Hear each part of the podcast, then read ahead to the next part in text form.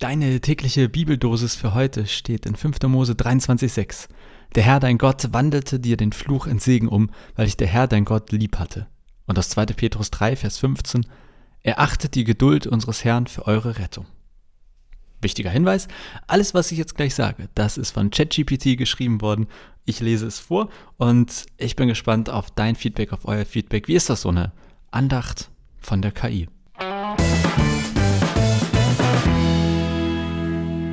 Hallo, liebe Hörer, hier ist Jonas Göbel und willkommen zu einer weiteren Folge von Vitamin C, deine tägliche Bibeldosis. Ich hoffe, ihr habt euch heute ein bisschen Zeit genommen, um etwas zu entschleunigen, vielleicht sogar mit einer Tasse Kaffee oder Tee, um euch auf diese kurze Andacht zu konzentrieren.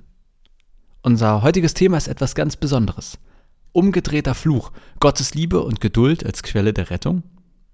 Das klingt zunächst einmal rätselhaft, oder? Aber keine Sorge, gemeinsam werden wir Licht ins Dunkel bringen.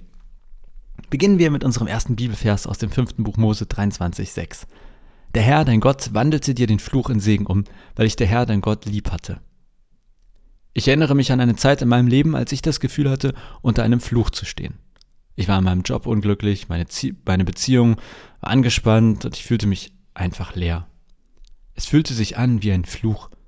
Aber in all dem erkannte ich, dass Gott mit mir war. Es war keine magische Transformation, ganz und gar nicht. Es war ein Prozess. Ein Prozess, in dem ich lernte, Gottes Liebe für mich zu akzeptieren und mich darauf zu verlassen. Und was geschah? Nach und nach veränderte sich mein Blickwinkel und ich konnte die Segnungen in meinem Leben erkennen. Gottes Liebe zu uns ist so groß, dass er sogar das, was wir, was wir als Fluch sehen, in einen Segen verwandeln kann. Er liebt uns so sehr, dass er bereit ist, uns aus unseren tiefsten Tälern zu heben und uns auf, und uns auf höhere Höhen zu bringen. Lasst uns nun zum zweiten Bibelvers übergehen, 2. Petrus 3,15. Er achtet die Geduld unseres Herrn für eure Rettung. Wenn ich an Gottes Geduld denke, erinnere ich mich an meine Teenagerjahre, als ich einen wilden und rebellischen Geist hatte. Ich war von mir selbst überzeugt und dachte, ich wüsste alles besser. Gott musste sicherlich eine Menge Geduld mit mir haben. Aber er gab nicht auf. Er blieb geduldig und wartete darauf, dass ich endlich erkenne, wie sehr ich ihn in meinem Leben brauche. Gottes Geduld ist Teil unserer Rettung.